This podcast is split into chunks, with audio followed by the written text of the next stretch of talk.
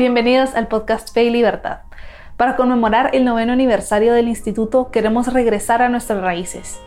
Este es un episodio especial, parte de una serie de 10 capítulos en los que profundizaremos sobre los principios del IFIL, que son el cimiento y la guía de nuestro trabajo. Capítulo 10. El futuro de la civilización depende de la cultura de la libertad. Bienvenidos a un nuevo episodio del podcast Fe y Libertad. Hoy continuamos con la miniserie que hemos dedicado al noveno aniversario del IFIL y vamos a hablar del décimo y el último principio del instituto. El futuro de la civilización depende de la cultura de la libertad. Y para hablar de este tema, hoy nos acompaña Gonzalo Chamorro, que es un muy buen amigo del instituto y que conoce muy bien el trabajo y la historia del instituto porque él fue vicepresidente ocho de los nueve años que hemos existido. Viejo, me dijiste, Mariana, ¿verdad? Siempre es un placer compartir contigo, dialogar y departir ideas y sobre todo con nuestra audiencia que está muy interesada por el florecimiento humano, pero por sobre todas las cosas de crear cultura, de analizar la cultura, de apropiarse los elementos positivos de la cultura. ¿Para qué? Para que la civilización pueda perseguir metas y fines que son trascendentes al espíritu humano. Y yo personalmente creo que hay un auténtico florecimiento humano cuando perseguimos fines trascendentes. ¿Por qué lo digo? Porque, Mariana, si nuestros fines son inmanentes, es decir, inmanente a nuestra propia perspectiva, el hombre por el hombre, la verdad, esto ya ha sido demostrado en la historia del pensamiento, es que hay decadencia. La tendencia del ser humano es matarse los unos a los otros cuando no hay una fuente moral trascendente a ese espíritu. Así que muchas gracias por invitarme a esta conclusión que creo yo que recapitula todo lo que han venido trabajando nuestros colegas a través de esta plataforma del podcast. Así es, este principio es de cierto modo un resumen de los principios que hemos ya explicado hasta ahora y el tema de la trascendencia que usted menciona es justamente la forma en la que inicia este principio porque explicamos que la cultura, la, sociedad necesita reconocer eh, nuestro origen y nuestro destino trascendente para alcanzar ese florecimiento humano. Pero ¿cómo, ¿cómo, la cultura puede reconocer esa trascendencia? Mira, lo primero que eh, eh, es una buena pregunta y quizás en el proceso me la recuerda porque a mí ya se me olvida, estoy más viejito, mucho más viejito que tú, pero casualmente en estos días estoy leyendo este libro, El origen y el triunfo del ego moderno, de Carl Truman. Él plantea tres categorías fundamentales en el estadio de desarrollo de los seres humanos, donde las primeras de ellas tienen un profundo sentido de trascendencia y ha definido como aquellas culturas que se preguntan, aquellas culturas que persiguen fines y no solo se centran en medios. Pero la cultura del tercer estadio es esa cultura que piensa en el hombre por el hombre. No tiene fines trascendentes, son inmanentes y se limita solamente a la experiencia humana. Este autor dice que la cultura del ego moderno está marcada por la vida terapéutica. Siempre estamos terapiándonos. ¿Por qué? Porque no podemos trascender para vivir un desarrollo o un florecimiento humano que nos permita crear, como decía al inicio, que nos permita producir, que nos permita inclusive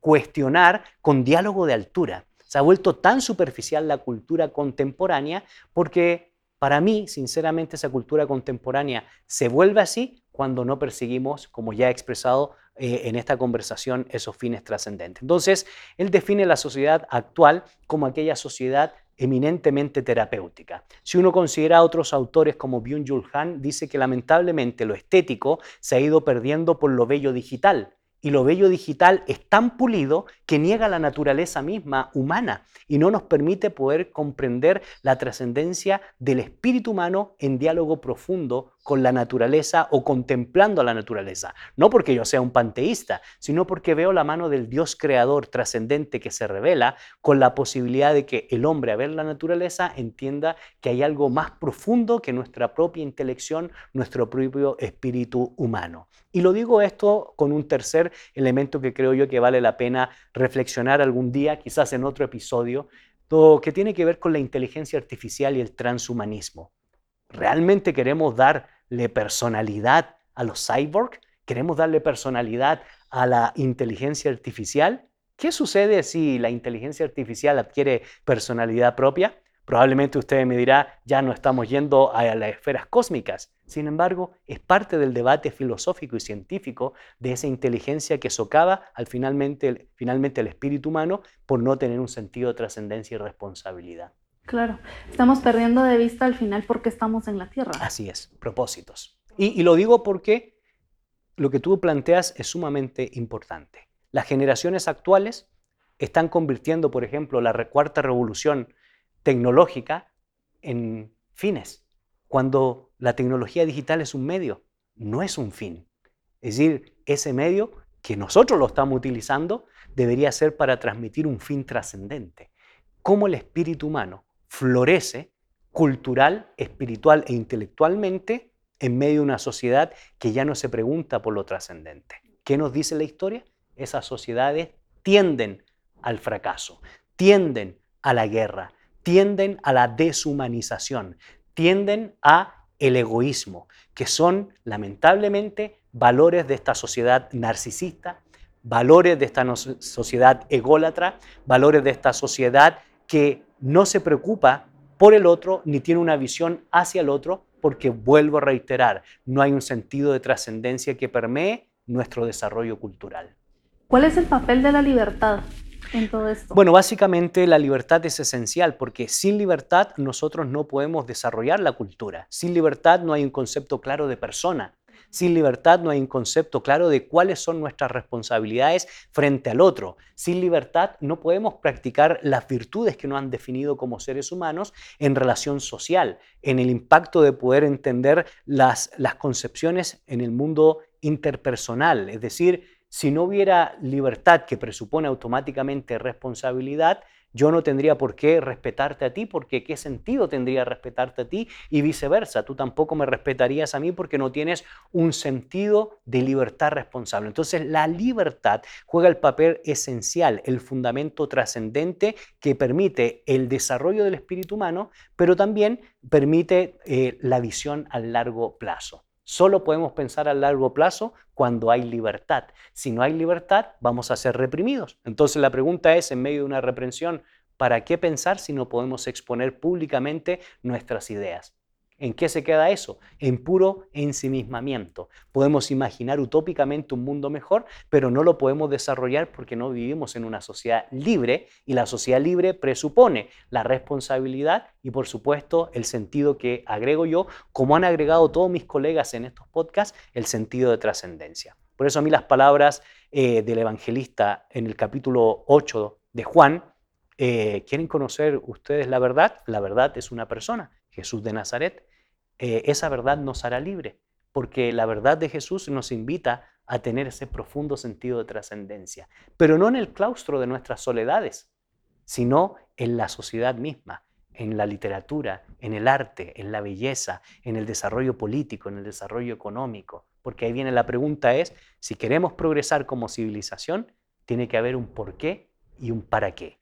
Y eso nos da un sentido profundo de trascendencia como cristianos y como seguidores de Cristo, esos, esos propósitos de los que hablábamos al principio están bastante definidos.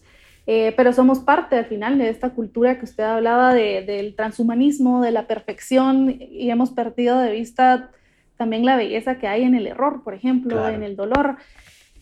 ¿Qué hacemos frente a esa tensión, esa tensión? ¿Nos resistimos a la cultura popular o hay alguna forma en la que podemos entrar con estas ideas eh, a tratar de hacer un cambio? Lo primero que quería yo es preguntarle a la historia. ¿Qué ha dicho la historia cuando ha existido este sentimiento de querer buscar lo otro diferente, la heteronomía, para constituirnos en autónomos sin un sentido de trascendencia? ¿Qué es lo que ha traído? Lo que trajo fue la Primera Guerra Mundial, la Segunda Guerra Mundial, la Guerra Fría, el secularismo, el racionalismo. Entonces, somos más ilustrados que nunca en la historia, en especial por la revolución tecnológica. Pero eso ha decantado en un espíritu donde practicamos el concepto de justicia, practicamos el concepto del amor, practicamos el concepto de la importancia de ser personas íntegras o sobrias o piadosas en nuestra manera de pensar, o ha proliferado, como yo decía hace un momento más, aun cuando somos más racionalistas que nunca o ilustrados que nunca, la deshumanización, la falta de amor, la falta de integridad, naciones corruptas, pueblos corruptos, liderazgo corrupto. Entonces, cuidado cuando no tenemos ese sentido de trascendencia para el desarrollo de la cultura, porque nos podemos perder en el camino.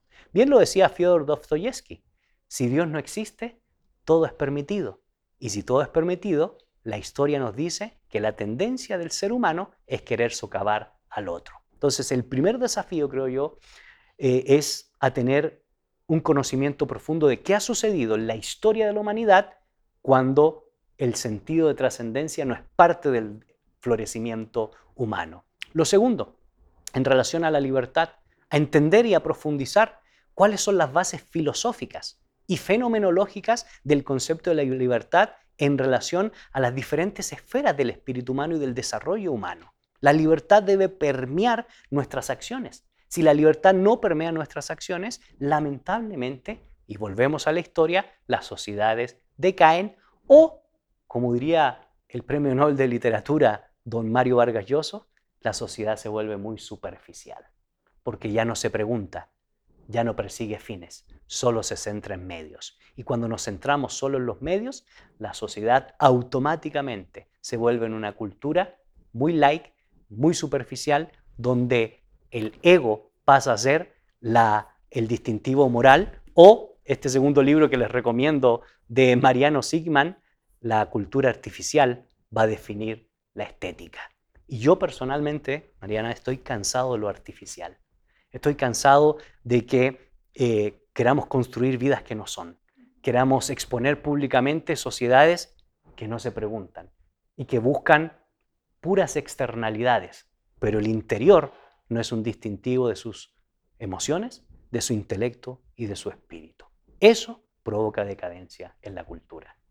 Y también creo que está muy presente esta idea de que todo es válido, eh, todo se puede, porque, porque tenemos esa capacidad de crear vida artificial. Y, nos creemos lógicos por pensar así. Por ejemplo, si uno conversa con un, ateo, eh, escuché en una conversación con un ateo, yo no creo en Dios porque soy ateo por lógica. Y ya está mal parado. Porque si es ateo por lógica, para llegar a esa conclusión, si está actuando en lógica, tendría que partir de la premisa que Dios existe, aunque sea como una abstracción. Entonces es mejor decir soy agnóstico para lavarme las manos que decir ateo. Entonces la lógica contemporánea no es tan lógica como algunos creen o algunos piensan. Y por otro lado, algunos que dicen ser de espíritu libre se terminan comportando como aquel persona que presupone valores judeocristianos, aun cuando diga yo no eh, creo en algo trascendente. La pregunta es, ¿qué le llevó a usted a comportarse así? Si no es el concepto de trascendencia para el florecimiento humano. Ahora, usted me dirá, sí, pero igual yo no sigo creyendo. Tiene la libertad de hacerlo. Ahora, yo prefiero en el espíritu de Blaise Pascal reflexionar de la siguiente manera. Si en la nada eterna no hay nada, a la nada miré y no pasa nada. Pero ¿y si hay algo? Es más, si hay alguien, probablemente tendré que rendir cuentas frente a ese algo o a ese alguien. Sabio sería, para que haya florecimiento humano, que nosotros tengamos un fuerte sentido de trascendencia para entender que la libertad presupone la responsabilidad, porque la libertad sin responsabilidad trascendente produce en la historia del pensamiento humano libertinaje. Y esto que menciona me recuerda también al, papel de la tolerancia en la sociedad. Creo que estamos muy acostumbrados a, como le dije, todo vale, todo es permitido, esa es tu opinión, yo tengo la mía. Y creo que a veces los cristianos tenemos la tendencia a quedarnos callados o a tener un poco de miedo de, de debatir, aun cuando sabemos que la otra persona podría estar en el error. Eh, y a veces también ese mismo rechazo nos impide escuchar a las otras personas, ¿verdad? Va como de ambos, ambos lados. Entonces, ¿cómo vive un cristiano la tolerancia? Bueno, básicamente yo haría una invitación a tener muy bien claro qué significa la objeción de conciencia. Cuando uno tiene claro esa objeción de conciencia, eh, solo lo tenemos claro cuando todo tenemos un sentido de trascendencia, que ese es el tema al final del día. ¿Por qué yo estoy dispuesto a debatir o a dar mi vida por un valor que creo que es supremo? por un valor o una virtud que yo creo que es superior. En este caso, para nosotros como cristianos, creemos que las buenas noticias de Jesús son un valor supremo, que el concepto de amor y de justicia en Jesús son virtudes supremas, que buscan la excelencia del desarrollo humano en este mundo y fuera de este espacio temporal que es lo sobrenatural de la fe. En otra ocasión dialogaremos sobre eso. Pero si no tienes esa presuposición, entonces ¿para qué hablar de objeción de conciencia? Defendemos lo que creemos y somos lo que somos porque tenemos un fuerte sentido de trascendencia. Entonces, si no estamos dispuestos a defender nuestras convicciones, bueno, sencillo, cásese con el culto imperial, como pasó con muchos a finales del siglo I, y probablemente por un espacio de tiempo vivirá tranquilo y muy bien. Pero aquellos que tienen convicciones sólidas, aquellos que realmente son fieles a sus creencias, aquellos que son fieles a sus votos, aquellos que son fieles a sus conceptos de vida y estilo de vida con este profundo sentido de trascendencia, vale la pena tener objeción de conciencia, aun cuando nos cueste la vida. Mencionaba al inicio de la conversación el papel que tiene la familia en fomentar la cultura de la vida y la cultura de la libertad. Eh, pues la, familia al final está conformada con personas, entonces uno también se tiene que instruir para poder comunicar eso a los demás, pero le quería preguntar, ¿por qué la familia es el mejor espacio? Bueno, Juan Pablo II en su libro Acción Humana decía que sin persona no hay familia y sin familia no hay civilización. Eso es el punto climático de la pregunta que tú me haces. Y es que esto es esencial. Eh, sin familia no existiría la configuración de la persona en cuanto a seres virtuosos, en cuanto a seres pensantes y en cuanto a seres que persiguen fines. Y si la persona no tiene claro el fundamento del por qué y el para qué, la civilización decae. Entonces, no solo de una perspectiva judeo-cristiana es esencial este fenómeno, este punto de partida, comprendiendo que el concepto de la familia no es constructo de las constituciones modernas o de la ley positiva contemporánea, ni mucho menos las constituciones políticas que permean hoy el hecho de querer destruir ese concepto, sino más bien es producto para nosotros como cristianos de la revelación divina o de los fenómenos mismos de la filosofía de la naturaleza o el naturalismo. Entonces, ¿por qué vamos a destruir algo que antecede nuestra manera positiva de entender hoy la familia? Y se ha comprobado históricamente desde el concepto del clan, desde la antigüedad greco-latina, desde el mundo medieval hasta la época contemporánea, que cuando la familia juega un papel importante en la transmisión de principios y valores, las sociedades se vuelven pujantes. Las sociedades realmente producen hombres y mujeres de bien que buscan un bien supremo, el respeto hacia el otro y por extensión la sociedad crece. Y se ha demostrado también que cuando la familia es atacada, es destruida y quiere corromperse sus valores o su esencia, las sociedades perecen. Vaya si no, eso es lo que estamos viviendo en estos días. Un ataque acérrimo al concepto tradicional de familia y lo que estamos viendo es, no es más aumento de felicidad, hay más suicidios. ¿Por qué? Porque hay un desapego a la falta de sentido de responsabilidad. Entonces, cuando queremos destruir algo que trasciende a nuestra mente, generalmente las civilizaciones terminan por decantarse y al final del día lo que viene es guerra y deshumanización. Gonzalo, estamos llegando al final del episodio, eh, así que quisiera cerrar tal vez hablando un poquito del título de este principio. ¿Por qué es la libertad el futuro de la civilización? ¿Por qué no es la justicia o el amor? Porque sin libertad eh, no podemos practicar ni la justicia ni el amor. Eso es al final del día la esencia de esta conversación. Si no hay libertad, entonces no tenemos claro cuál es nuestra responsabilidad. Sin libertad no tenemos claro qué somos en esencia como persona. Sin libertad no tenemos la posibilidad de discernir el signo de los tiempos y dar una propuesta para poder desarrollarnos como seres humanos. Sin libertad, básicamente tú y yo somos presa de alguien que nos quiera pisotear o de alguien que nos quiera hundir y no nos permita el florecimiento humano que es una palabrita que tanto se utiliza en estos días. La libertad es fundamental y es esencial. Sin ella, reitero, no hay florecimiento humano y por extensión no hay florecimiento de una civilización.